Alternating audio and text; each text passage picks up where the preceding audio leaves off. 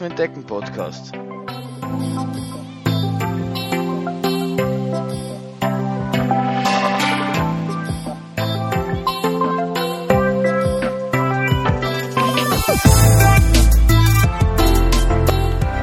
Hallo und herzlich willkommen zur 19. Folge des Laufen entdecken Podcasts. Heute geht's in der ganzen Folge, wie versprochen, um Transvulkania 2017. Ich habe es ja eh schon so oft erwähnt und so oft ähm, ähm, angeteasert, dass äh, die Belohnung für das Wien-Marathon-Training, über das ich in Folge 6, 8, 12 und 16 berichtet habe, dass die Belohnung eben der Transvulkanier ist. Für alle, die es nicht wissen, der Transvulkanier ist ein ein, ein Ultramarathon im, im Rahmen dieser Skyrunning-Serie. Das sind eben Rennen, die eben besonders hoch und steil sind und eben, ja, dass sich eben besonders auszeichnen, also die, die durchaus härteren unter den Ultramarathons, wie ich äh, dann feststellen durfte. Der findet auf der Insel La Palma, auf den Kanarischen Inseln statt, ähm, hat 74 Kilometer Länge und ungefähr 4300 Höhenmeter im Aufstieg. Was auch noch sehr besonders für den Lauf ist, ist, ist der brutale Abstieg vom Roque de la Muchachos, der ist bei Kilometer 50, 51 und da ähm, läuft man dann direkt quasi den Berg runter bis nach Desacorte. Das ist Kilometer, schieß mich dort, 68 glaube ich und verliert äh, 2400 Höhenmeter. Also Roque de la Muchachos liegt auf 2426 Metern Seehöhe und ähm, dieser Korte liegt auf 0 Meter, weil es ist direkt neben dem Strand.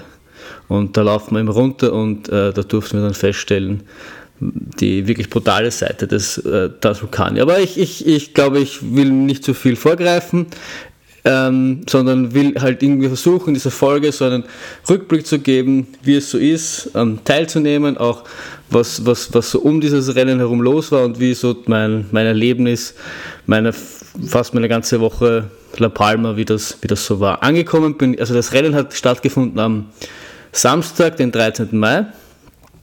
Und angekommen bin ich am Mittwoch, den, schieß mich dort, 10., 9., so irgendwas. Und ähm, es ist erstmal schon gar nicht so leicht, auf diese Insel überhaupt zu kommen. Also ich hab, bin zweimal umgestiegen, einmal in Barcelona und einmal in, in Teneriffa. Es gibt theoretisch auch ähm, Direktflüge, aber die sind irgendwie äh, scheiß teuer. Und deswegen, wenn man es ein bisschen billiger haben will, muss man dann ein bisschen umsteigen und ein bisschen Wartezeit in Kauf nehmen. Und das war quasi schon ein kleiner Ultramarathon, überhaupt auf diese Insel zu kommen.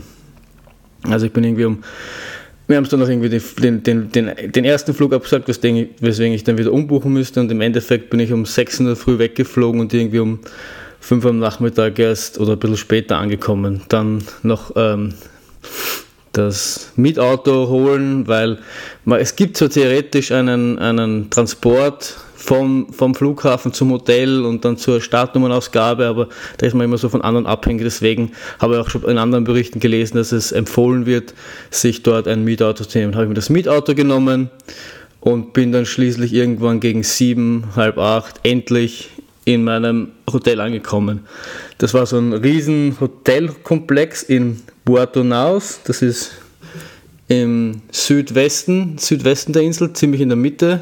Ist auch direkt am Strand, äh, super schön. Das war nur irgendwie recht witzig, weil in diesem Hotel, das war, ist halt Mitte Mai, das ist so die klassische, hm, ich will jetzt nicht negativ sagen, aber die klassische Pensionistensaison. Das heißt, dort waren relativ viele deutsche Pensionisten, die gerade ihren Sommerurlaub gemacht haben und daneben sind gesessen die ganzen Transvulkanierläufer. Das hat beim Frühstück ein relativ ähm, witziges Bild ergeben, weil man die Läufer relativ gut an ihren Uhren oder an ihren ähm, Schuhen erkannt hat und daneben eben die Pensionisten. War irgendwie ganz witzig. War aber halt so eine, so eine riesen, ein riesiges äh, Hotelkomplex. Ja, ich habe das über, man kann, wenn man, wenn man da teilnimmt, kann man über die Transvulkanier äh, Seite oder die, über die Transvulkanier Veranstalter ähm, sich eine Liste von Hotels geben lassen und, und dort dann buchen. Warum ich das prinzipiell gut finde, ist, kommt, kommt dann auch später, wenn es um den Bustransfer zum Start geht, klappern die natürlich auch die Gegenden ab, wo die Hotels sind, die sie hergeben. Das heißt, dann macht es beim, beim Bus, Bustransfer einfacher. Ja, auf jeden Fall bin ich dort halt dann mit angekommen. Ähm, Donnerstag habe ich mir dann die Startnummer abgeholt, habe mich mit, den, äh, mit meinen anderen Mitstreitern vom Twitter Lauftreff getroffen, haben mir dann die Startnummer abgeholt und ähm, dann eben einen Tag verbracht in dieser Korte, das ist eben die Kilometer 68 der Strecke und dort findet auch der Vertical K statt. Das ist quasi, wo in so wenig Kilometern wie möglich, also Distanzkilometern wie möglich, ein vertikaler Kilometer zurückgelegt werden muss.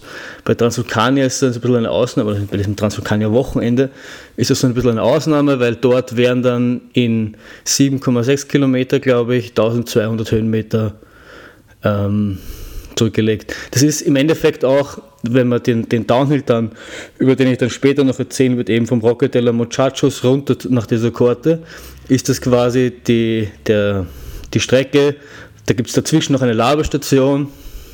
Und das ist eben, dieser Vertical K geht eben von dieser, Kort, von dieser Korte bis zu dieser Labestation rauf.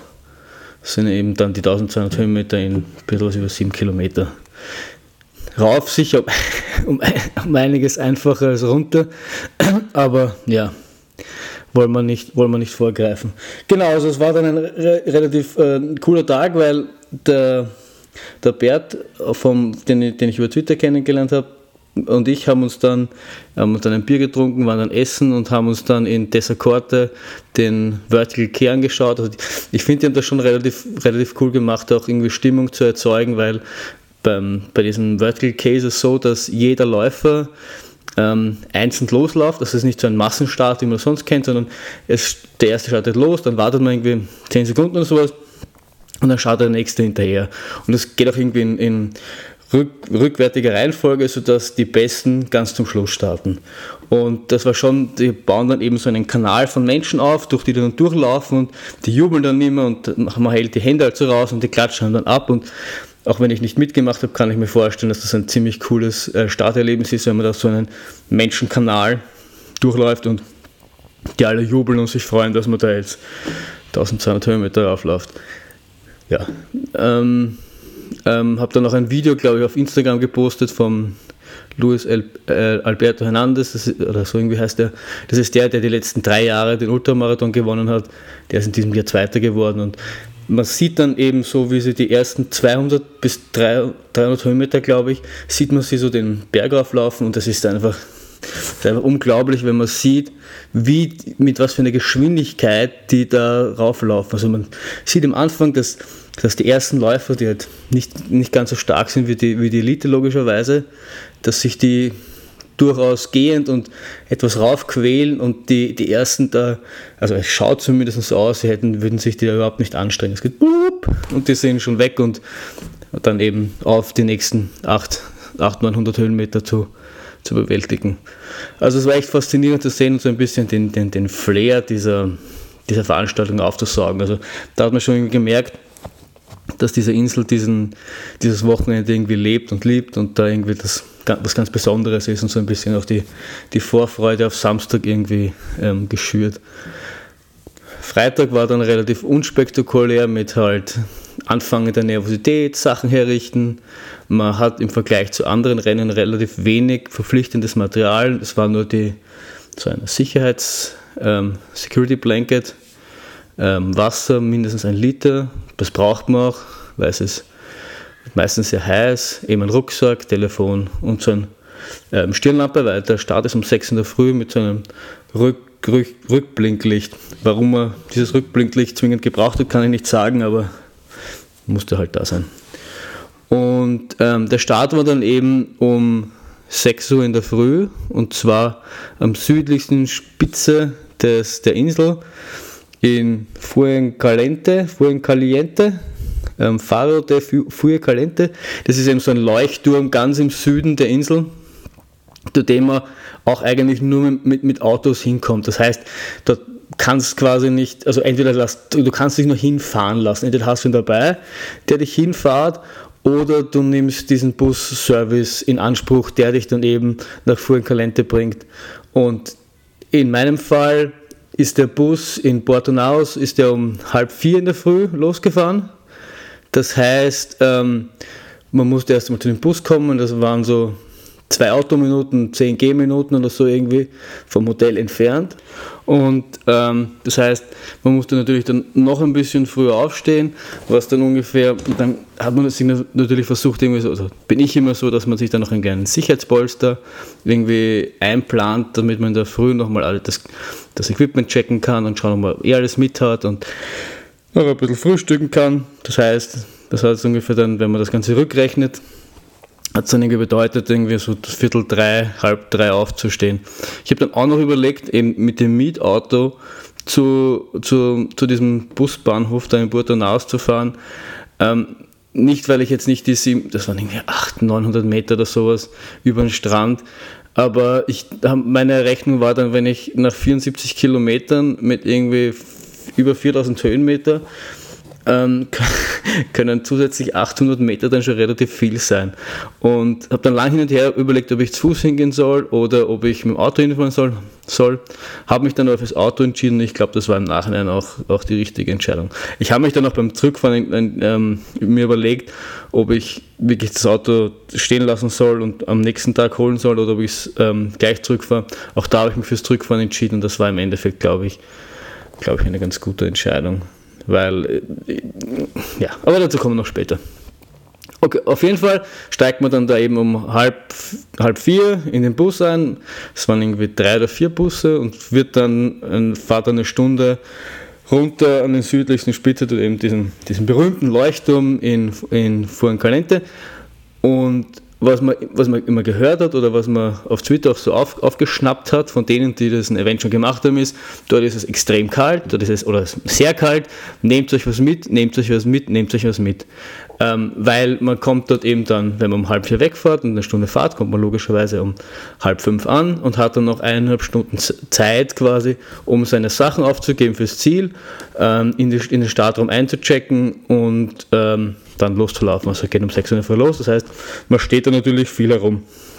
Dementsprechend habe ich mir einen Pullover mit, ich habe so, ähm, man hat im Startsackel bekommen so Armsleeves, wo auch die Strecke oben war ähm, und ein T-Shirt, das ich, war, war der Plan fürs Rennen anzuziehen, weil es, auch wenn das nicht wirklich kalt ist in der Früh, wahrscheinlich, oder zumindest so war meine Theorie, ähm, wird schon ein bisschen frisch sein, weil auch dort direkt am Meer vielleicht ein bisschen Wind geht.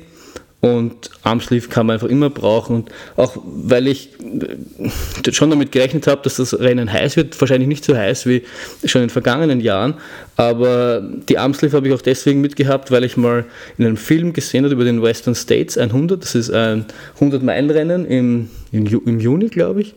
Und da kann es auch irgendwie in den, in den Ebenen dort irgendwie 40 Grad kriegen oder sowas. Und da hat sich einer eben, das der, der Sieger vor zwei Jahren, glaube ich, hat sich Arms, hat, hat, hat Armslev mit und hat sich dort die ähm, Eiswürfel reingesteckt. Also er hatte, hatte dann einen doppelten Arm, Armumfang, weil er sich so viel Eiswürfel reingesteckt hat, um sich eben selbst zu kühlen. Und deswegen war die Idee, die zumindest mitzuhaben, falls es wirklich so heiß sein sollte, dass ich mir das vielleicht ähm, auch überlege. Und es hat dort auch wirklich Eiswürfel gegeben und ich habe die auch benutzt. Zwar nicht für meine Arme, aber deswegen habe ich eben diese Armsleeves mitgehabt. Habe vorher auch im Internet gesehen, dass die ähm, im Startcycle drin sind, deswegen habe ich mir meinen eigenen nicht mit, mitgenommen und habe die dann von der ähm, von den Transvulkan Transvulkanier Cycles benutzt. Die waren eigentlich ziemlich cool oder sind eigentlich ziemlich cool. Genau, und dann kommt man dorthin und ich muss sagen, es war jetzt nicht. Ich, meine, ich, ich bin jetzt nicht so kälteempfindlich, aber es haben auch Alex, die dort waren, ähm, vom Twitter-Lauftreff gemeint, dass es jetzt nicht so wirklich kalt ist und dass das nicht so schlimm ist, wie es in die Jahre vorher geheißen hat. Und man muss, man muss dazu sagen, dass es in den Jahren vorher ähm, um einiges heißer auch untertags gewesen sein dürfte, weil unsere Höchsttemperaturen dürften irgendwann so bei 24 Grad oder so gelegen sein und in Jahren davor hatte es 30 Grad. Das heißt, wenn es bei den 30 Grad Tagen oder Jahren schon kalt in der Früh war, theoretisch müsste es ja natürlich an einem 24 Grad Tag verhältnismäßig noch kälter sein. Aber ich muss sagen, es war vielleicht für Kurzärmel ein bisschen zu frisch, aber mit, mit Armsleeves drüber ist es eigentlich gegangen. Das heißt, ich habe meinen Pullover dann relativ schnell ins, ins, ins Sackel reintan und äh, in den Bus für das Finisher, also damit das zum, zum Ziel bringt, gebracht. bin dann irgendwie ein bisschen umgegangen, habe dann eben meine anderen Mitstreiter getroffen, mit denen ich dann ähm, die meiste Zeit äh, gelaufen bin, eben den, den Bert und den, den Gordi, den Christian. Und ähm, ja, dann sind wir eben in den Start gegangen und also das, das, das, das, das, ganze Ambiente ist schon relativ geil dort. Also die ist, du, irgendwann sagen sie halt, du musst, jeder muss das Licht aufdrehen und dann äh, ähm, hast du halt vor dir lauter, lauter Lichter, lauter Rücklichter natürlich, weil, weil die auch jeder aufdrehen muss. Dann ähm, auf der zur linken Seite auf dem Stein ähm, projizieren sie dann den Countdown an den Stein bis, bis 6 Uhr früh, bis zum Start und dann spielen sie Musik, ähm, was eh klassisch ähm, in, in vielen solchen Rennenspielen irgendwie ACDC oder Bon Jovi haben es dann irgendwann gespielt und die, man hat zwar nicht so viel verstanden, weil sie logischerweise Spanisch gesprochen haben, aber diese Moderatoren haben halt ziemlich eingeheizt und ziemlich ins, Modera ins, ins Mikrofon geschrien und immer die Leute aufgefordert, irgendwie zu klatschen und alles war schon irgendwie ganz, ganz, ganz cool und ja, ich glaube, man muss, man muss das schon mal erlebt haben. Und um Punkt 6 ging es dann eben los und dann, das war so ein bisschen, bisschen unterhalb dieses, dieses Leuchtturms, dann ist man eben diese, diesen kurzen Weg wieder rauf, um den Leuchtturm herum und dann ist man eigentlich auf die, auf die Strecke. Und kurz nach diesem Leuchtturm wird es halt zum ersten Mal ziemlich eng, da geht der Trail irgendwie ziemlich zusammen und dann ähm, schlängelt sich der so ähm, den, den Berg hinaus, so Richtung Los Canarios. Canarios. Keine Ahnung, ich kann nicht gut Spanisch, deswegen weiß ich nicht, wie, wie gut ich das ausspreche, aber ja, ist wahrscheinlich hier nicht so wichtig. Ähm, und das ist auch das, was man vorher immer hört, dass, dass dort natürlich an dieser, an dieser Engstelle, wo man, wenn man nach dem Leuchtturm quasi auf diesen schmaleren Trail kommt, die Leute dort, ähm, dass, dass, dass da am Anfang mal nichts weitergeht. Und ich muss sagen, ich habe hab mit vielen gerechnet und ähm, wir haben uns dann auch nicht so weit ganz nach, weit nach vorne gestellt, und, aber es war schon, also wir, ich, ich, müsste, ich müsste jetzt einmal nachschauen, wie, wie langsam der erste Kilometer war, aber es war schon ziemlich langsam. Also die, die Leute sind da links und rechts vom, vom Trail irgendwie versucht, nach oben zu laufen, als, als, als, als ging es um Leben oder Tod. Wir haben das uns dann, haben dann, haben das dann amüsierend ähm, ähm, uns angeschaut und erste Kilometer 20 Minuten gedauert. Das heißt, ähm, und wir sind halt, das ist halt Lavasand, das ist auch eines dieser, dieser, dieser ähm, Besonderheiten dieses Rennen, dass auch der Untergrund ähm, sehr stark wechselt im, im, Laufe des Rennens. Also du hast am Anfang bei den ersten Aufstiegen relativ viel ähm, wirklich Lavasand in dem du halt einsinkst und, und wo der da quasi so ein bisschen die Kraft aus den Füßen rauben kann, wenn du, wenn du dich nicht irgendwie zurückhältst. Deswegen habe ich mir auch vorher gedacht, ist es wahrscheinlich eh nicht so schlecht, ein bisschen anzustehen und halt nicht ganz so schon raufzukommen, aber dieser, diese zweite oder dritte Kurve, dass dieses Bild dieser Leute, die sich da versucht haben, mit, mit, mit aller Gewalt irgendwie an dem davor vorbeizukommen, um die Minute oder zwei schneller oben zu sein, war echt, echt amüsierend. Ja, irgendwann geht es natürlich weiter und wir waren dann auch relativ gegen Ende, also wenn man, wenn man sich dann umgedreht hat, haben wir dann nicht mehr viel Licht dahinter uns gesehen. Und dann kommt man halt eben an diesen, diesen ersten Kurven ähm, durch oder kommt, kommt eben durch und dann fängt es an, dass sich das Ganze mal so ein bisschen auseinanderzieht. Dann kommt man ein bisschen ins Laufen, jetzt vielleicht auch nicht schnell, weil wir doch relativ weit hinten waren, aber ich glaube auch das ist grundsätzlich nicht so schlecht, gerade am Anfang von so einem Ultramarathon, um eben nicht gleich von Anfang an ähm, irgendwie die Körner zu verlieren. Ja, und dann, dann wandert man, also dann schlängelt sich dieser Weg da eben auch so ein bisschen am Meer entlang und halt immer rauf in diesem ganzen Lavasand. Und man muss sagen, es ist schon, also die Sonne geht dann irgendwie nach eineinhalb, zwei Stunden auf, so äh, über Meer und das ist ein, ein also schon irgendwie ein relativ cooles, cooles Gefühl und die, die, die Trails sind einfach also auch jetzt, wenn ich es mit, mit, mit dem Rest der Strecke vergleiche, sind einfach überall einzigartig. Also das ist, du hast eben diesen, diese erste Sektion, wo du halt viel Lavasand hast. Das ist so schwarzer Sand und, und ist halt irgendwie komplett anders zu laufen als dann, wenn du so vergleichst mit Kilometer 25, wo du dann in El, El Pilar bist, wo du halt Nadel, Nadel, in so einem Nadelwald drinnen bist, wo ich mir teilweise so ein bisschen vorgekommen bin, wie bei unserem Anhänger. Das ist irgendwie total komisch. Man, man glaubt irgendwie nicht, dass das beides auf derselben Insel liegt. Und dann, ja, dann geht es eben so dahin und die ersten Kilometer sind dann auch Landschaft ist natürlich äh, wunderschön, aber jetzt so vom Laufen natürlich unspektakulär. Man ist nur frisch, man, man, versucht irgendwie reinzukommen. Ich muss sagen, durch diesen langsamen Start habe ich mich eigentlich relativ gut gefühlt. Ich habe das Gefühl gehabt, dass ich mich äh, gut unter Kontrolle habe, habe auch äh, ähm, erstmal nicht versucht, mit irgendwem mitzuhalten, sondern so mein eigenes Tempo zu finden und ähm, und wenn ich, äh, ja, einfach, mich, mich nicht beeinflussen zu lassen.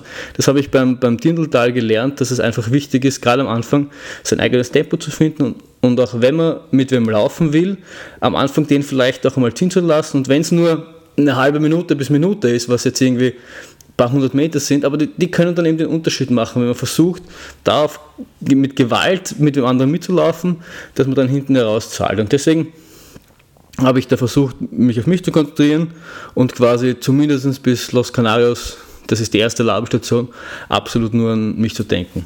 Und das ist mir auch gut gelungen. Dann gab es dann gab's kurz vor der ersten Labe nochmal eine Engstelle, in der man Zeit hatte zu verschnaufen. Da ist dann schon die Sonne aufgegangen, da habe ich dann meine ähm, Stirnlampe in den Rucksack getan und äh, quasi mich für den Tag fertig gemacht. Und dann, dann ist das, also was ja auch faszinierend an diesem Lauf ist, ist nicht nur die, die Umgebung, sondern sind auch die Leute, mit welcher Begeisterung die dich anfeuern. Also wenn man wenn man dann in, in, Los Canarios, das ist eben die erste Laberstation, wenn man dort einläuft, das ist ein, ein Tunnel von Leuten, jetzt weiß ich auch, wie sich die, ähm, die Tage davor beim ähm, Vertical, Vertical K gefühlt haben. Man kommt sich vor, wie wenn man der Erste, wenn man Tour, Tour de France gewinnt, wie man der Erste ist, den die dort sehen, die jubeln dich anschreiben, vamos, vamos, venga, venga, ich meine, ich weiß ungefähr, was Vamos heißt, was jetzt Wenger heißt, keine Ahnung, aber die brüllen dich an, die, die feuern dich an, die klatschen dich an und, und die peitschen dich so dermaßen nach vor. Also das, das, ist, das kann man eigentlich ähm, nicht beschreiben, wenn man es nicht erlebt hat. Also das ist unglaublich. Gerade die erste Labestation war, war unglaublich.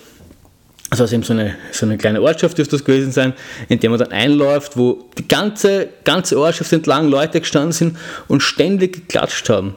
Und um es vorzugreifen, selbst am ähm, Rocket Alamo Chargers, irgendwie bei Kilometer, kurz vorm Rocker, irgendwie so bei Kilometer 49,5 oder so, irgendwo im Nirgendwo sind sechs Typen gestanden, die die haben wir schon von, von 500 Meter weiter gehört, die haben die ganze, sind nur da gestanden, haben die ganze Zeit gejubelt und come on, come on und haben die Hand ausgestreckt zum Einklatschen. Die sind da irgendwo, wahrscheinlich im Auto, raufgefahren, den, den Trailer so ein bisschen lang gegangen, haben sich an eine passende Stelle hingestellt und haben wahrscheinlich stundenlang äh, die Leute angefeuert. Und das ist, sowas erlebt man halt fast nur auf La Palma. Das war irgendwie unglaublich. Und in äh, Los Canarios habe ich dann den den Jordi wieder eingefangen. Der hatte ja auch ähm, vor, vor, vor dem Rennen mit so ein bisschen Knieproblemen zu kämpfen und deswegen ähm, hat es dann vom Tempo her ähm, ganz gut geklappt und sind wir dann halt gemeinsam los. Und dann, ste dann steigt man irgendwie noch, noch weiter auf, dann kommt man eben so in diese Nadelwaldgegend ähm, oder in den Nadelwaldteil des Transvulkaniers und ja, da ist dann einfach, also da hatte ich das Gefühl, dass wir ein gutes Tempo hatten, sind dann da aufgestiegen, haben gequatscht, dann ist, irgendwann der, der Bert auf uns aufgelaufen und wir haben irgendwie das, das wunderbare Trio gebildet, das wir dann eigentlich bis ins Ziel äh, gehalten haben. Genau. Dann, äh, ja, dann laufen wir darauf bis, bis, bis zum ersten ähm, Gipfel oder bis zum ersten höchsten Punkt. Das war auf 1008 100 Meter und dann laufen wir runter zur ersten großen Lavastation ähm, nach El Pilar. Das ist die, äh, das Ziel vom Halbmarathon, glaube ich. Ja, das war das Ziel vom Halbmarathon. Und ähm, die erste Essenstation. Die, die zwei davor waren nur ähm, Wasserstationen. Und da muss ich sagen, das war schon so ein bisschen was, was mich wo ich sagen muss, das hat mich ein bisschen enttäuscht oder hätte ich mal mehr erwartet, war die Essensauswahl. Also es war, es war jetzt nicht so, dass schlecht war, es hat irgendwie Nüsse, Wassermelonen, Honigmelonen und äh, so ein Schinken, Käse, Toast gegeben, mit dem ich jetzt natürlich relativ wenig anfange, obwohl ich irgendwann einmal die, die Toastbrote mir genommen habe, bei einer späteren, oder bei der schon weiß ich gar nicht, äh, weil ich so einen Hunger hatte.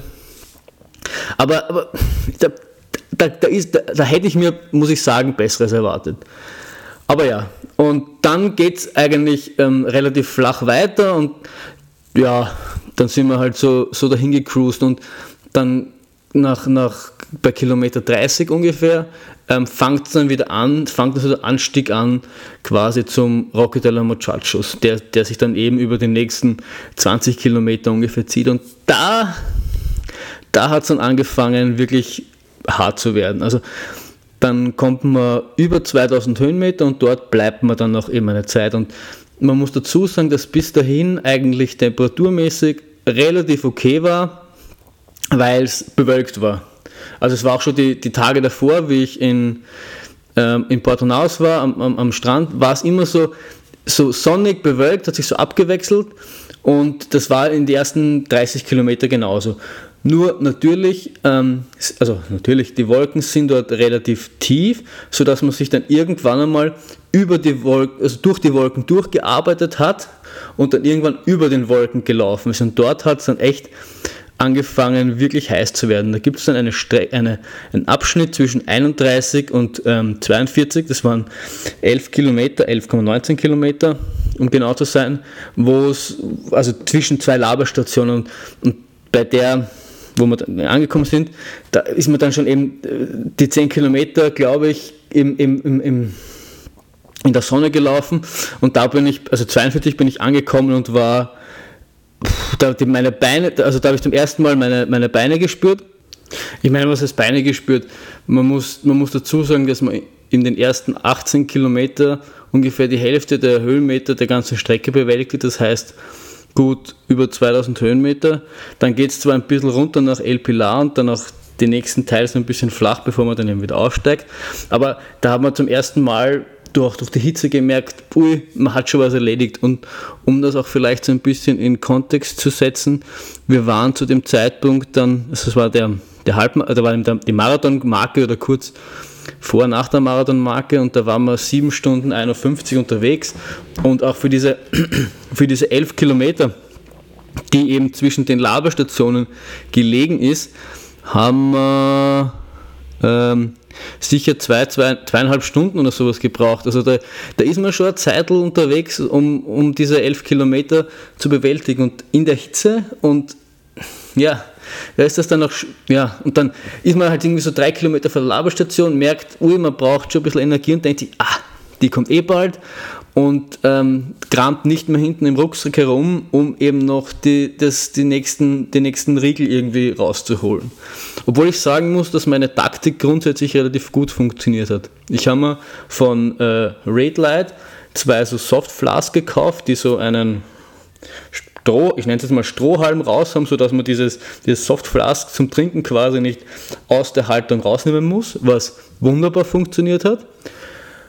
Ähm, ich hatte dabei, was glaube ich, also was ich zum ersten Mal wirklich ähm, konsequent genutzt habe, waren Salztabletten, weil ich eben schon, schon auch immer wieder gehört habe, wie heiß das Rennen ist und mir das so ein bisschen Sorge gemacht hat und man halt immer liest, dass, ähm, oder man sehr, sehr bekannt ist, dass man genügend Salz irgendwie tun, sich nehmen soll, weil wenn man so viel trinkt, dann verliert man eben viel Salz. Und deswegen habe ich ähm, noch vom Tinteltal Salztabletten gehabt und mein Plan war quasi jede Stunde eine so eine Salztablette zu nehmen. Und ich muss sagen, das hat relativ gut funktioniert, weil ich ähm, bis auf das eine Mal und dann kurz vor Desacorte, glaube ich, keine wirklichen großen Hänger gehabt habe.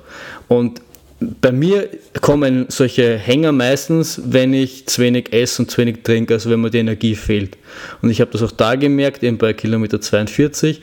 Ich habe dann ungefähr also drei Becher Cola, zwei Becher Powerade, ähm, Toastbrot, also alles, was ich gefunden habe, noch so ein, noch so ein Riegel in mich reingestopft. Also ich habe dort sehr fein diniert Und ähm, kurz hingesetzt, kurz einmal verschnauft, kurz einmal das ein bisschen ausgeblasen und sind wir dann weiter und dann ist relativ schnell auch wieder die, die, die, sind die Beine wieder zurückgekommen, ist halt wieder ein bisschen die, war, da hat man doch irgendwie keine Lust, da ist man ein bisschen so nicht angefressen, aber so ein bisschen, wow, und jetzt noch, das ist, also wir waren da gerade einmal so ein bisschen über der Hälfte und noch so lang und, wow, und da will man irgendwie nicht mehr, aber wenn man dann spürt, dass die Energie wieder zurückkommt, dann äh, fängt es wieder an Spaß zu machen. Und das war eben so der erste Punkt, wo ich gemerkt habe, ich habe meine Taktik vielleicht ähm, nicht mehr ganz so gut ähm, eingehalten, war eben da beim Kilometer 42.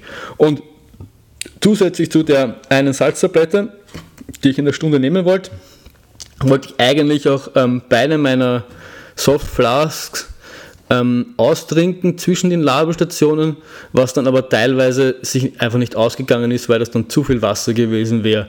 Also es waren dann oft so sieben bis neun Kilometer Abstand zwischen den Labelstationen und da hat dann, haben dann meistens, hat dann meistens eine Softflask mit 600 Milliliter irgendwie gereicht.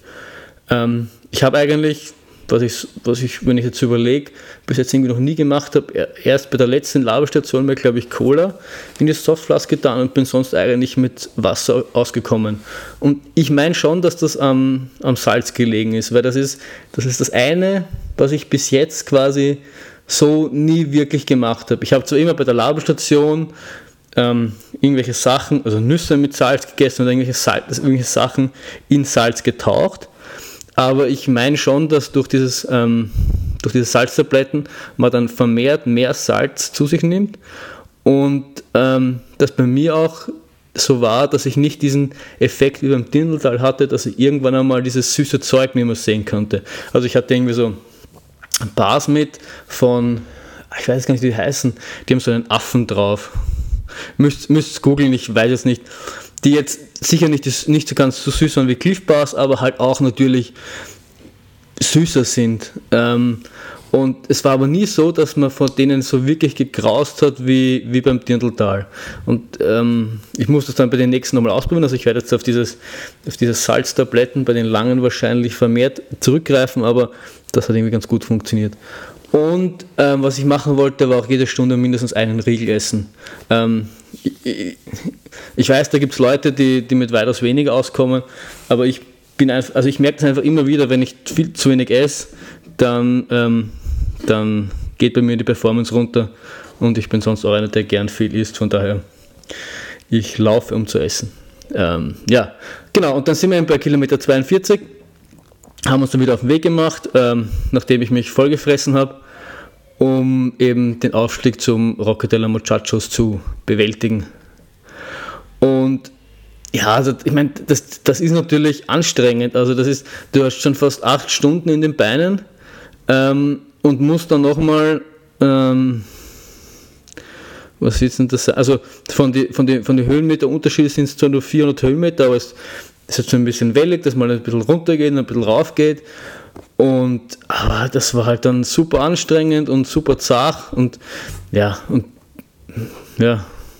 Irgendwann hast du es aber dann doch geschafft und wir waren dann nach zehneinhalb Stunden, also zweieinhalb Stunden später, endlich, endlich, endlich ähm, Roque de la Muchachos. Ich finde auch den Namen so geil. Ich glaube, ich habe das schon mal gesagt. Wenn nicht, äh, möchte ich das hier nochmal offiziell kundtun, dass ich den Namen Roque de la Muchachos extrem geil finde und mich deswegen auch schon so ein bisschen auf diesen Punkt gefreut hat. Und das ist, es ist ja auch total irre, wenn man sich diese, wenn man sich die Statistiken bis dahin anschaut. Das ist eben bei Kilometer 51 so ungefähr. Und in diesen ersten, sagen wir jetzt mal 50 Kilometer, legt man eben quasi fast die gesamte Anzahl an positiven Höhenmetern zurück. Das heißt, der hat ungefähr 4300 oder so irgendwas insgesamt und bis zum Rocket de la hast du schon 4000 Höhenmeter in den Beinen. Das heißt, du machst einen, einen 50 Kilometer Lauf mit 4000 Höhenmetern in 10,5 Stunden gab sicher, also logischerweise gab es einige Leute, die schneller waren, aber muss man auch erst einmal machen. Also es ist nicht so, dass, dass das leicht ist. Und ähm, dort war dann ähm, eine größere Labestation, wo es dann auch Nudeln gab. Ich meine, dort gab es Nudeln mit so Bolognese-Sauce, mit irgendwie Fleisch drinnen und dann so mit Gemüsezeug. Ich meine, die Nudeln waren zwar kalt und waren relativ wenig gesalzen, für, zumindest für, für, für unsere Geschmacksnerven nach 50 Kilometer, weil da muss man dann, also was ich schon festgestellt habe, da muss man dann halt wirklich viel salzen, damit man das schmeckt, aber das bei so einem Rennen braucht das ja und da ist ja eh quasi wurscht. Und ähm, ja, die, und kalt waren sie auch. Also das war irgendwie, sie waren jetzt nicht die besten Nudeln meines Lebens, aber es hat gut getan, sich mal hinzusetzen mit so einem kleinen Plastikteller und irgendwie äh, so einen kleinen Teller Nudeln in sich hineinzuschopfen. Nebenbei natürlich ähm, gescheit Cola und, und das Powerade-Zeug.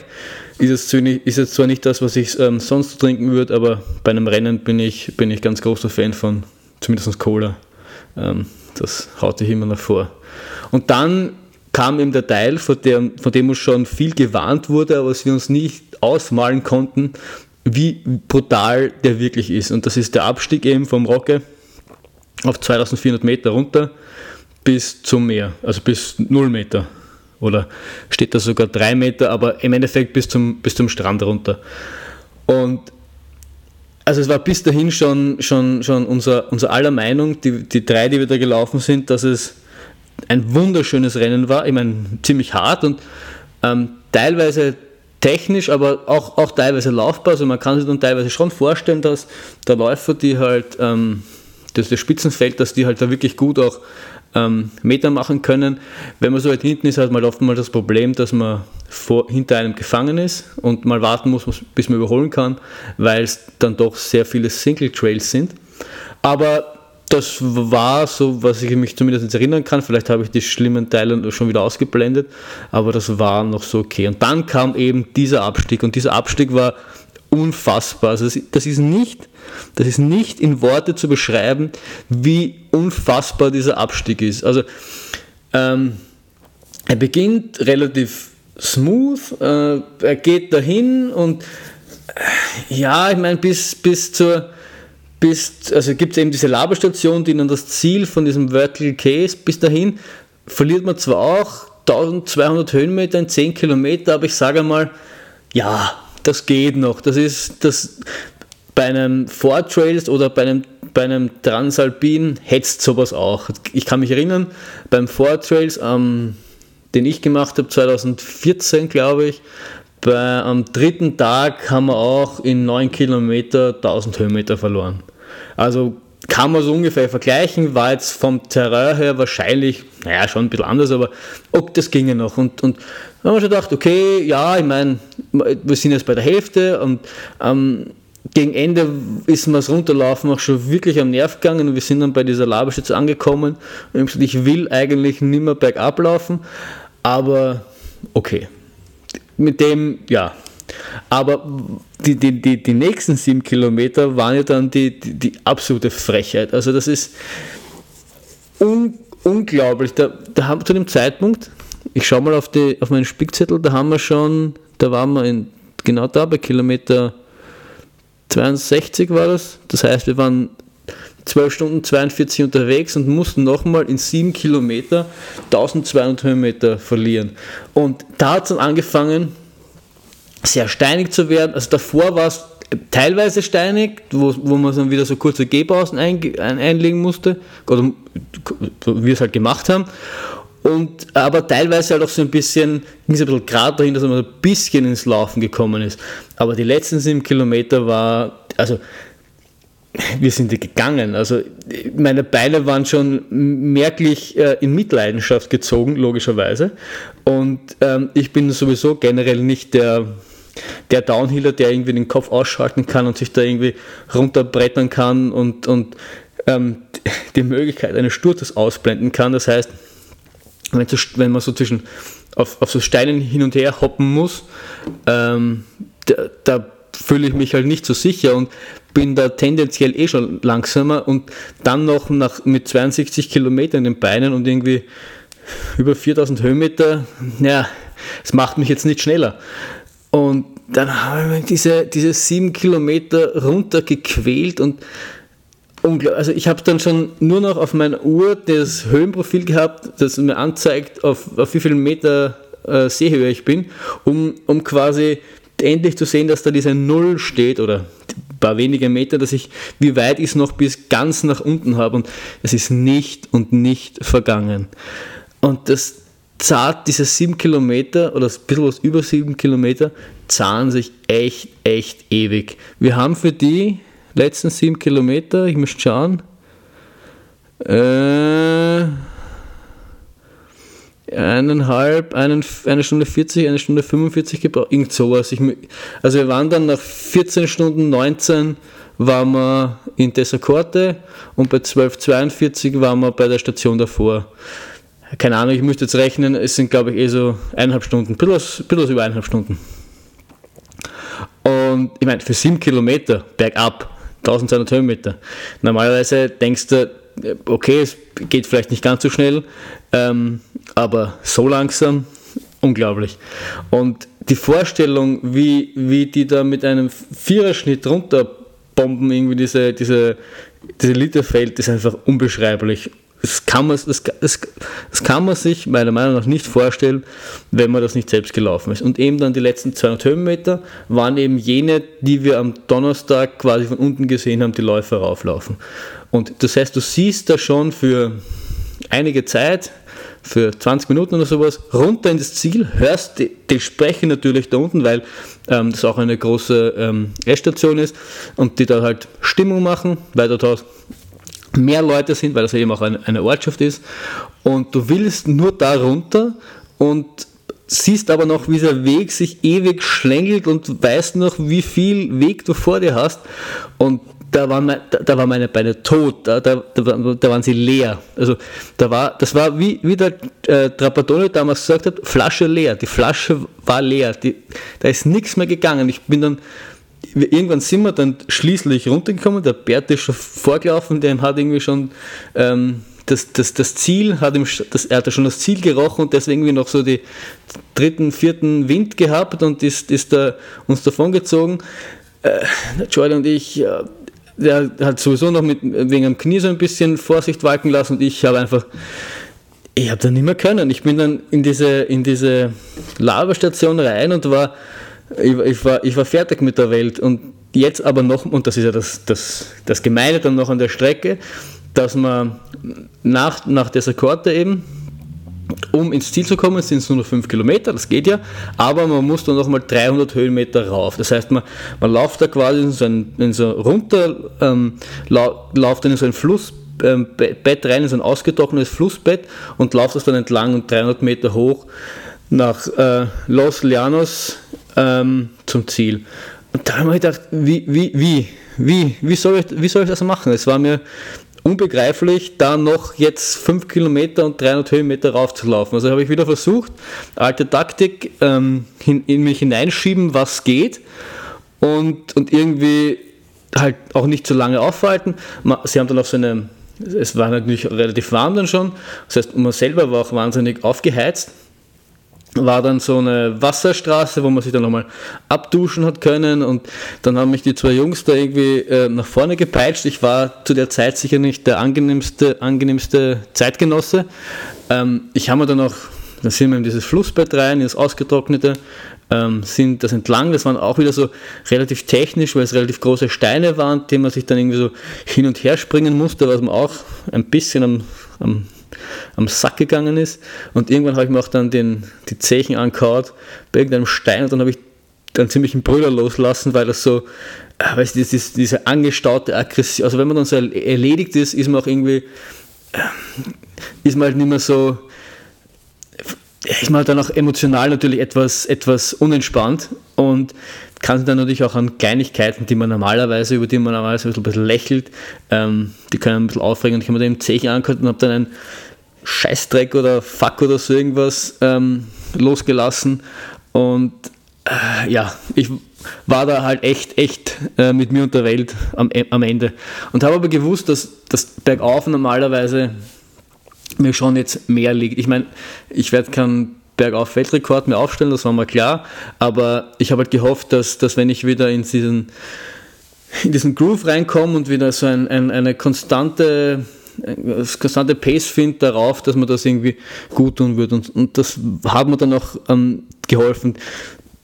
wir wollten dann im Flachen sogar laufen, was ich was mich nicht sehr begeistert hat, aber ich habe es dann irgendwann gemacht und es ist dann, wenn man dann eben sich wieder ein bisschen, sich wieder ein bisschen bewegt und ein bisschen das Essen dann wirklich, haben wir dort äh, zwei Gels, die, die es in Dessaccort gegeben hat, reingepfiffen und äh, dann habe ich mich eben noch diese letzten 300 Meter darauf gearbeitet. Das war am Schluss ging es dann eigentlich schon wieder. Also es, ja, es war, halt, es war halt wieder, wieder mal das, ein Tief, aus dem, aus dem man sich dann irgendwie herausgearbeitet hat oder, oder natürlich die, die zwei anderen einen großen Teil dazu beigetragen haben, mich da irgendwie nach vorne zu peitschen und mich nicht in so eine, Selbst, in eine Spirale des Selbstmitleids ähm, ähm, gehen zu lassen.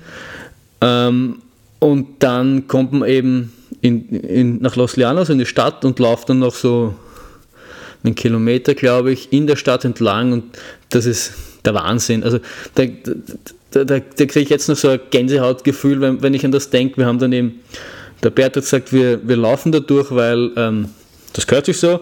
War jetzt am Anfang auch nicht so begeistert, ähm, ähm, aber im Endeffekt war es schon geil, weil die, die, die Leute sitzen da an der Strecke entlang in den Cafés und bei einem ist, die haben sogar dann so ein, so ein, ähm, ein Verstärker mit Mikrofon voraufgebaut und feuern dich an und schreien dir irgendwas auf Spanisch entgegen, was, was du noch nicht verstehst, aber allein diese, diese, diese Energie, die die damit ausstrahlen, ist einfach unglaublich und, und dann wollen sie dich ganz abklatschen und vamos, vamos und wenger, wenger und, und brüllen dich halt an und, und freuen sich halt, dass du da jetzt äh, 72 Kilo, 73 Kilometer durch, durch, durch die Insel gelaufen bist und dann auch ins Ziel. Das ist eine, ich meine, wir waren, wir waren dann im Endeffekt 15 Stunden und 16 Minuten unterwegs und es war dann irgendwie schon neun am Abend und selbst da stehen noch immer so viele Leute am, am Ziel Bogen da, also man macht dann so eine Linkskurve und läuft aufs Ziel zu und auf Seite stehen noch immer hunderte Leute und jubeln dich an und, und der Sprecher sagt halt deinen Namen an oder dass du jetzt da irgendwie ins Ziel kommst. Also das ist schon, schon was sehr Besonderes und dann kriegst man auch mal so den, kratzt man noch so mal die letzten Kräfte aus sich raus und haben wir noch mal ein bisschen Gas gegeben und sind auf den letzten Kilometer wirklich durchgelaufen und dann endlich in dieses, in dieses verdammte Ziel rein. Und ähm, ja, dann waren wir irgendwie unbeschreiblich. Dann waren, waren wir halt total erleichtert, dieses Biest von Transvulkanier besiegt zu haben. Also das ist ein, ein, ein, ein Rennen, das, das, das, das, ist, das man nicht in Worte fassen kann. Es ist unglaublich, ist das schönste, also landschaftlich das absolut schönste Rennen, das ich irgendwie bis jetzt gemacht habe und auch mit Abstand das, das Schwierigste. Also ich, ich habe, glaube ich, noch nie, ich weiß nicht, aber Vielleicht weiß auch, dass das in der Erinnerung das Frischeste ist, aber äh, ich das, das, hatte das Gefühl, noch nie so hart für, eine, für, eine, für einen Zieleinlauf gekämpft zu haben wie, wie für, für dieses Rennen. Also es war un unglaublich. Also auch wenn man sich überlegt, dass ich für die 111 Kilometer beim Dinteltal, ähm, für, also für, für 40 Kilometer mehr, ja, 40 Kilometer mehr, ähm, quasi nur zwei Stunden mehr gebraucht habe. Also auch wenn man sich das von der Zeit anschaut, ich meine, es, das waren 4000 Höhenmeter in 50 Kilometern, weil danach waren quasi so gut wie keine Höhenmeter mehr. Und dann dieser, dieser Mörderabstieg und diese, das war technisch anspruchsvoll, das war, es war, das, das, das hatte alles. Also unglaublich, unglaublich. Ich finde aber, äh, trotzdem, dass das jeder mal gemacht haben muss. Also das, das muss man einfach mal erlebt haben, sonst kann man sich das wirklich nicht vorstellen. Ja, ich glaube, es bringt eh nicht, wenn ich da jetzt noch, noch, noch mehr Superlativ aneinander reihe, weil, weil man das nur, nur quasi versteht, wenn man, wenn man dabei gewesen ist. Und dann waren wir im Ziel und haben uns dann mit, mit äh, Bier belohnt. Und aus einem Bier wurden zwei Bier, logischerweise. Und es waren, waren auch nur kleine Bier, muss man dazu sagen, weil wenn man in Spanien ein, groß, ein Bier bestellt, kriegt man ein kleines Bier. Ist ja auch irgendwie so eine, so eine Unart. Und ähm, ja, und dann war es dann schon ein bisschen mühsam, weil dann, wir haben es immer um neun, Viertel zehn, Viertel zehn herum, waren wir im Ziel und dann haben wir, haben wir bis halb zwölf warten müssen, bis der Bus wieder nach Porto Naus, also mein, in meinem Fall nach Porto Naus zurückgeht, weil die, erst, die erste Fuhre Busse ist um neun gefahren, das haben wir logischerweise verpasst und die zweiten dann eben um also offiziell ist gestanden 11, aber der Bus ist erst dann um halb zwölf losgefahren. Und das war dann schon ein bisschen, ja, ein bisschen zart irgendwie, weil, weil man ist halt dann schon ziemlich erledigt. Man, man, man will eigentlich nur noch heim unter Dusche ins Bett. Ich meine, es hätte dort auch Duschen gegeben, aber das ist irgendwie nicht das, dasselbe. Und ich habe auch kein Wechselgewand mitgehabt.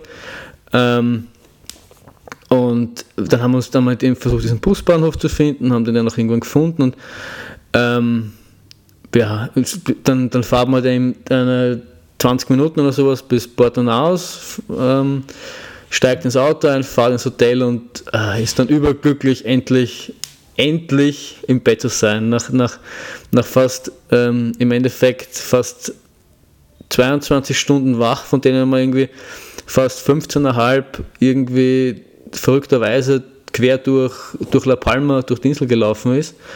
Ähm, Wahnsinn. Und normalerweise ist es so, ich glaube, ich habe das eh schon ein paar Mal gesagt, dass ich nach solchen Rennen eigentlich un ungut schlafe. Aber ich muss sagen, dieses Mal war das. Ich weiß nicht, ob, ich, ob das ist, weil ich mich schon so ein bisschen daran gewöhnt habe oder ähm, dass ich so fertig war. Aber ich habe dann eben meine Sachen rausgelegt und habe dann ein bisschen, ein bisschen meine Sachen äh, vom. Ich war total von oben bis unten staubig. Unglaublich. War dann eben noch duschen und habe mich ins Bett gelegt und war nach einer Viertel, Viertelstunde, 20 Minuten war ich weg. Ich habe sechseinhalb Stunden lang durchgeschlafen. Das ist mir nach so einem extremen Rennen so, glaube ich, noch nie wirklich, ich versuche jetzt zurückzudenken, aber ich glaube, so noch nie wirklich passiert. Also nach dem Tindeltal habe ich vielleicht drei Stunden insgesamt geschlafen, wobei ich, wobei ich ungefähr jede Stunde aufgewacht bin und dann wieder 20 Minuten brauchte, um einzuschlafen. Also das ist überhaupt kein Vergleich. Ich bin dann am nächsten Tag relativ ausgeschlafen, es waren halt nur sechseinhalb Stunden, ähm, aufgewacht, war dann ziemlich überrascht, muss ich sagen, dass meine Beine relativ locker waren. Ich meine, Stiegensteigen, am Stiegensteigen hat, hat man mir angesehen, dass ich am Vortag 74 Kilometer gelaufen bin, aber ich kenne es definitiv, also kein Vergleich zum Dirndltal. Und ich vergleiche das, auch wenn es von der Distanz natürlich nochmal was ganz was anderes ist, ähm, vergleiche ich schon so ein bisschen mit dem Dindeltal, weil es von der Zeit jetzt nicht so viel Unterschied war. Ich meine, es war zwar vielleicht eine andere Art der Anstrengung, aber es waren nur zwei Stunden mehr. Und ähm, ja, danach eben die nächsten Tage waren ge gezeichnet von am Pool liegen, ein bisschen am Ergometer, also am, am Radl, ähm, die Beine wieder auflockern, im Pool so ein paar, paar so Bewegungsübungen machen. Das habe ich als Tipp von meinem Physiotherapeuten bekommen, weil das soll irgendwie die, gut für die Muskulatur sein. Und ich muss sagen, dass, dass ich mich relativ schnell wieder relativ auf Spur gefühlt habe. Also es war, die Beine waren zwar heute, heute spüre ich, naja, hin und wieder vielleicht ganz leicht, aber ähm, das geht eigentlich ziemlich gut. Da war ich ziemlich überrascht, wie gut ich das dann doch weggesteckt habe. Ich meine, man muss natürlich dazu sagen, aufgrund der vielen Höhenmeter und aufgrund der Tatsache, dass wir natürlich auch ähm, bergab dann relativ viel gegangen sind, war es halt schon so ein bisschen ein längerer Wandertag. Also äh, gibt es ja auch immer so die Kritik, dass das Ultralaufen oftmals nicht viel mit Laufen zu tun hat. Und bei so einem Rennen stimmt das natürlich zu einem gewissen Teil. Man geht viel und das ist dann nicht, man ist dann nicht auch vom, vom Puls her nie ganz so im, im so lange im roten Bereich. Außer man ist jetzt einer von den, von den Elite-Läufern, aber da war ich dann ganz, ganz knapp vor, vorbeigeschrammt an, an deren Zeiten. Die sind das übrigens in sieben Stunden gelaufen. Äh, unvorstellbar. Also absolut unvorstellbar, wie man sowas so schnell laufen kann. Ähm, aber, aber deswegen, deswegen glaube ich, hat das sicher auch mitgespielt, aber allgemein hatte ich trotzdem das Gefühl, dass ich das, ähm, dass ich mittlerweile an, in einem Zustand bin, wo ich sowas ähm, verhältnismäßig relativ gut wegstecke und nicht mehr dann ähm, eine Woche lang nicht mehr gehen kann danach. Was, ich, was mich dann auch ein bisschen, bisschen stolz gemacht hat. Dann habe ich halt natürlich versucht, ähm, gut zu essen, viel Papayas essen, Bananen essen, die besonders gut sind. Ähm, Obst dort ist generell natürlich ähm, äh, anders als bei uns, besser als bei uns. Gerade die Banane, also die, die, so süß wie die Bananen waren. Und dann habe ich eine Papaya, die, die, die ich kenne mich jetzt noch bei Papayas nicht ganz so gut aus, aber für mich war das die, so denke ich, man muss eine Papaya schmecken. Wenn ich mir die bei uns ähm, beim, im Supermarkt manchmal gönne, weil sie irgendwie gerade 50% verbilligt sind, schmeckt das zwar okay, aber halt noch nicht viel. Und die war süß, die war saftig, die war geil. Und allein, wegen dem hat sich schon ausgezahlt, ähm, die, die hunderten Kilometer nach, nach La Palma zu fliegen. Also summa, summa summarum war es ein, ein, ein, ein, ein unglaubliches Rennen, das man einfach nicht beschreiben kann. Und ähm, jeder, der es gemacht hat, versteht, was man damit meint. Ähm, jeder, der es nicht gemacht hat, es sich nur so ein bisschen vorstellen kann, aber eigentlich äh, keine Ahnung hat. Vor allem dieser Downhill war einfach abartig. Abartig. Und ja, also eine witzige Geschichte noch. Ich habe mir immer gedacht, dass ich am, am 16., also ich habe gewusst, dass ich am 16. heimfliege und habe den 16. immer verknüpft mit dem Mittwoch. Und wenn ihr jetzt aufmerksam ähm, ähm, die letzten Tage eures Lebens verfolgt habt, wisst ihr wahrscheinlich, dass der 16. eben nicht der Mittwoch war, sondern der Dienstag. Und da bin ich glücklicherweise am 15. um 6 am Abend draufgekommen, als ich so am Pool sitze und mit meinem Handy spiele und zufälligerweise auf die Home-Taste drücke und dann war es so die Kalender-App und sehe ich dort, oh, 15. Dann war es 15. Hm. Sollte es nicht erst morgen der 15. sein? Ich meine, eh blöd, das Rennen war am Samstag, am 13. Ich hätte es wissen sollen, aber ich war irgendwie in diesem Urlaubsmodus drinnen, an dem ich nie wirklich gewusst habe, welcher Tag heute ist. Und so habe ich halt auch ganz verpeilt, dass, dass der 16. der Dienstag ist. Ähm, habe zuerst geglaubt, nur das, Auto, das Mietauto, die Rückgabe für den 16. bestellt zu haben und das, die Flüge eh für den Mittwoch bis ich noch draufgekommen bin, dass die Flüge eh auch am 16. gebucht waren und somit eh auch alles für den Dienstag ausgelegt war. War jetzt grundsätzlich kein großes Problem, außer dass ich mir dadurch, also in meiner Vorstellung, mich eines Pooltages beraubt habe. Aber ähm, habe dann eben zum Glück, ich weiß auch nicht warum, ich habe dann zufälligerweise eher am Montag zum Mittag, weil ich, äh, ich hab, war in so einem Apartment-ähnlichen Zimmer und habe immer Mittagessen und Abendessen selber gemacht und habe hab da neben dem Mittagessen, weil man gerade so ein bisschen Fahrt war, habe ich dann eben angefangen, einmal schon zusammenzuräumen, damit ich das morgen nicht machen muss, so nach dem Motto. Und ähm, dadurch, dass ich dann draufgekommen bin, dass ich am Dienstag eh schon fliege, hat das eben hat das vielleicht mein Unterbewusstsein schon gewusst, dass es eben morgen wegfällt. Ich weiß es nicht. Und ähm, von daher war das alles dann kein Problem. Dann noch gar äh, Dank nachfüllen müssen, aber das war ja, ist nicht so wichtig. Und am Dienstag ist es dann eben wieder den, den Ultramarathon zurück, wieder über mit zweimal umsteigen, diesmal über Madrid, ähm, zurück nach Wien und jetzt äh, sitze ich da, bin geistig noch immer auf La Palma, habe heute auch schon meinen ersten Lauf, also wir haben heute Mittwoch, den 17 ähm, gemacht in Wien. Ja, es war schön. Ich meine, es ist halt nicht La Palma, was soll man sagen. Ähm, aber es, ich bin guter Dinge. Jetzt ähm, gibt es noch ein bisschen, ein bisschen Ruhe, ein bisschen so wieder, also schon, es ist schon ein bisschen gelaufen, aber noch nichts Wildes und dann geht es bald los für, für Lavaredo. Das ist ja das nächste große Rennen. Das ist in Cortina d'Ampezzo. Das ist am 23. Juni, glaube ich. 23. Juni. Das sind dann 120 Kilometer mit 4000 Höhenmeter.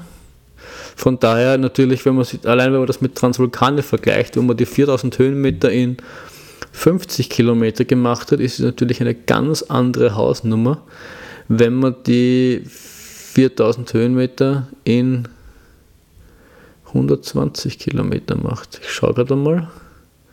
Der 23. Juni stimmt. Nein, es sind 5800 Höhenmeter. Naja, ein bisschen mehr, aber, aber man kann sich, schon, kann sich schon vorstellen, dass es zwar sicher anstrengend ist, also auch natürlich von den Höhenmeter her äh, äh, ordentlich ist, aber jetzt gefühlt nicht so bombastisch wie, wie jetzt der Transvulkanier in den ersten 50 Kilometern. Unterschätzen darf man natürlich nicht, das meine ich auch damit nicht, aber, aber ja, ist äh, ist, halt, ist halt wahrscheinlich ist halt ganz, ganz was anderes. Auch die, die Berge dort sind, also ich bin ja letztes Jahr den, den kleinen gelaufen, wunderschöne Berge. Ähm, ja, freue freu mich auch schon drauf. Aber wird spaßig und für den wird dann, dann danach trainiert, die nächsten, was sind das, sechs Wochen, sieben Wochen, so irgendwas. Ja, keine Ahnung. Ja, ich glaube, ich habe jetzt eh lang genug von mich herge hergeredet. Ich hoffe, ich hoffe, es hat euch gefallen. Es war summa summarum, also für mich unfassbar ist doch das, oder unpackbar ist das Wort, das für mich den Transvulkan irgendwie am, am ersten beschreibt. Also dem muss man, also ich, ich versuche die Leute damit nicht abzustrecken, also den muss man, muss man einfach mal gemacht haben. Also ich finde, das ist eine absolute, absolute Empfehlung, ist ein super organisiertes Rennen. Apropos, wirklich ein tolles Rennen, tolle Landschaft, tolle Strecke, tolle, also ja, die Überpflegung, man, man hat es nicht alles gegeben, was man sonst so gewöhnt ist, aber okay. Andere Länder, andere Sitten. Ähm, beim UTMP angeblich kriegt man auch immer, also das, das Rennen da um den Mont Blanc kriegt man auch irgendwie Käse und, und Salami. Okay, damit, damit kann ich mich abfinden. Man nimmt mal, wenn man, dass man nimmt immer seine eigenen Sachen mit, darüber sehe ich hinweg. Das Einzige, was mich wirklich, wirklich gestört hat und wo, was mich so ein bisschen ich bin selten aggressiv, aber das, das mich schon so ein bisschen auf großes Unverständnis bei mir getroffen hat, war, wie die Spanier ähm, mit dem Müll umgegangen sind. Also das ist unfassbar, wie, wie, wie scheißegal denen das ist, dass die, dass die Sackern, äh, äh, Gelpack, diese, diese leeren Gels, die schmeißen die einfach irgendwo mitten auf den, auf den Trail hin.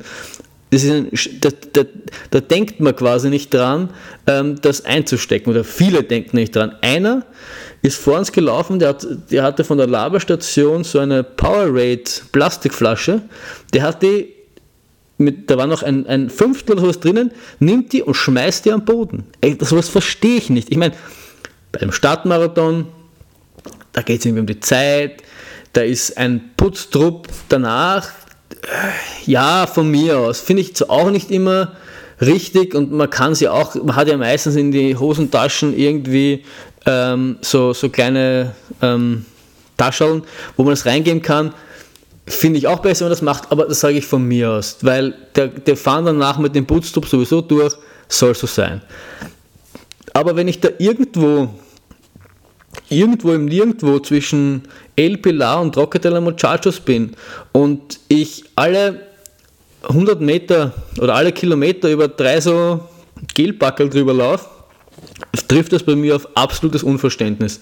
Und auch in die Laberstationen, die Leute haben dort ihren Dreck irgendwo hingeschmissen, du hast dann über die ganzen Becher und Dings drüber gehen müssen, damit du zu deinem Essen kommst. Also was das betrifft, muss ich sagen, Spanien oder La Palma, das, das geht besser, das geht definitiv besser. Ähm, bei, bei dem, selbst bei dem Triathlon, den ich gemacht habe in Obergrafendorf, wird man disqualifiziert, wenn, wenn man dabei erwischt wird, ähm, wie man wie man Sachen einfach wegwirft. Ich meine, das ist, das ist auch ein, ein Triathlon, der, der hat ein, das, also die größte Runde dort war so eine 10-Kilometer-Runde. Das wäre einfach für die gewesen, theoretisch, ähm, dort wen hinzuschicken und halt das abzuklappern und halt die paar Gels, die die Leute wegschmeißen, irgendwie aufzusammeln. Aber selbst dort hat man mittlerweile so ein Umweltbewusstsein entwickelt, weil man dann wahrscheinlich nicht alles findet und weil es halt auch viel Arbeit ist, dass die Leute das einstecken können. Und ich denke mal, gerade bei den Trailläufern, die müssten doch eigentlich einen viel größeren Bezug zu, zur Natur haben, weil das ja deren Spielwiese ist. Die laufen dort, die, die wollen ja die Berge rauflaufen. Wenn, wenn, wenn die Leute, wenn, wenn, wenn dort ständig Dreck liegt, wird natürlich irgendwann einmal die Insel, die, die Regierung oder was, keine Ahnung, auch sagen, hey, das geht nicht, ihr könnt sich einfach laufen und, und einen Saustall hinterlassen, weil das ist ein offizieller Wanderweg, mit dem die natürlich irgendwie auch touristischerweise Geld machen und dann kommen da was, was laufen da mit? Zweieinhalbtausend, dreitausend äh, Trailrunner und versauen den, den Wanderweg. Das finde ich einfach, finde ich echt nicht okay. Und ähm, ja, das, das, das, das, war schon das Einzige, was mich wirklich, wirklich, wirklich gestört hat. Ja, eben, ansonsten echt ein super Rennen. Ich hoffe, das hat euch gefallen und wir hören uns beim nächsten Mal. Tschüss!